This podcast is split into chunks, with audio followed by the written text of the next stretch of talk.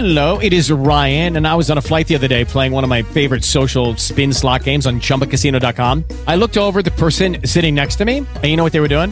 They were also playing Chumba Casino. Coincidence? I think not. Everybody's loving having fun with it. Chumba Casino is home to hundreds of casino style games that you can play for free anytime, anywhere, even at 30,000 feet. So sign up now at chumbacasino.com to claim your free welcome bonus. That's chumbacasino.com and live the Chumba life. No purchase necessary. Group. Void were prohibited by law. See terms and conditions. 18 plus. Step into the world of power, loyalty, and luck. I'm gonna make him an offer he can't refuse. With family, cannolis, and spins mean everything. Now, you wanna get mixed up in the family business. Introducing The Godfather at ChumbaCasino.com. Test your luck in the shadowy world of The Godfather slot. Someday, I will call upon you to do a service for me. Play The Godfather now at ChumbaCasino.com. Welcome to the family. VGW Group. No purchase necessary. Void where prohibited by law. See terms and conditions. 18 plus. São 8 horas e 20 minutos, hora de conversar com a Mônica Bergamo. E a Mônica vai falar ontem sobre o dia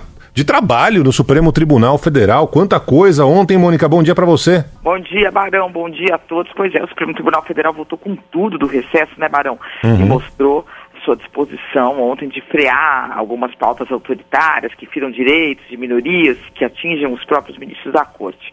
É, como você já comentou aqui mais cedo, já o tribunal impôs derrotas em série ao presidente Jair Bolsonaro e ao ministro Sérgio Moro da Justiça, cuja figura é vinculada à Operação Lava Jato, hoje sob um severo escrutínio, depois do vazamento de mensagens ao site eh, da Intercept Brasil, que as publica em parceria com veículos como a Folha de São Paulo. Agora, Barão, a, a, uma das mais importantes derrotas ontem do Moro, das mais simbólicas, das mais significativas... E, Barão, e, Mônica, desculpa interromper. E também com o Reinaldo Azevedo aqui, né? Da coisa na Band News FM, né? também com, É. da- com o Reinaldo Azevedo da Isso. Band News, com a revista Veja Isso, também, isso. enfim.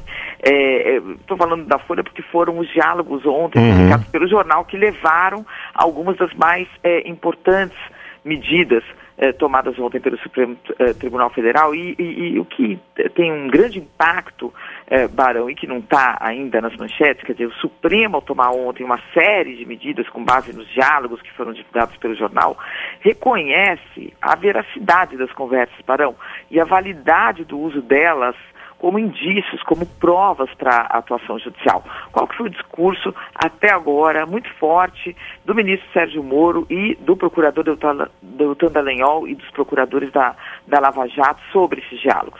Eh, eles afirmam que não reconhecem a autenticidade dos diálogos, que não sabem se os diálogos foram ou não manipulados, que não sabem se os diálogos foram ou não descontextualizados.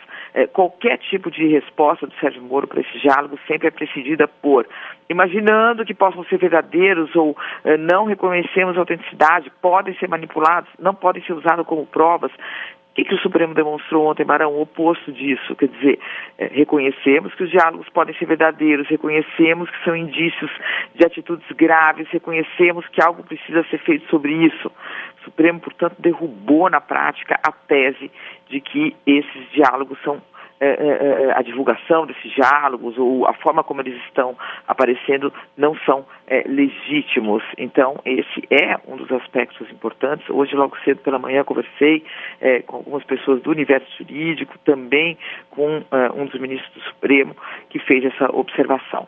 No mais, quer dizer, é aquilo que já foi dito aqui, né? O, o, o, o, Bolsonaro foi interpelado pelo ministro Barroso para dar explicações sobre aquelas eh, eh, declarações eh, em, respeito ao, eh, em relação ao pai do presidente da OAB, declarações que não têm nenhuma base em documentos, em nada. Eh, o plenário decidiu que a FUNAI eh, é que vai fazer demarcação de terra indígena, que isso não vai trans ser transferido para o Ministério da Agricultura.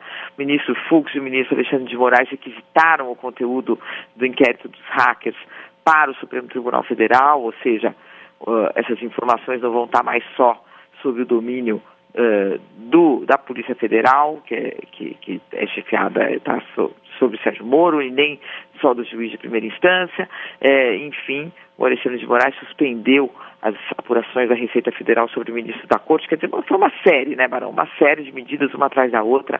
É, pancadas fortes aí do Supremo Tribunal Federal sobre o Bolsonaro e o ministro Moro, Barão. E com esse aspecto ainda não bem é, é, explorado e entendido de que o Supremo reconheceu esses diálogos. Uhum. É, tá uma briga pelo poder, né, Mônica? Quem manda mais? O, ontem o Supremo Tribunal Federal dando recados claros, não só ao presidente, como ao ministro Moro, como a, a primeira instância, né? Falando, não, agora a gente tá, né, dá aqui esses documentos, a gente que manda, o Ministério Público, enfim. Tá uma, uma, uma briga e até agora tem é, mu- muitas dúvidas, né? Até onde vai o limite de cada um. É, Cada um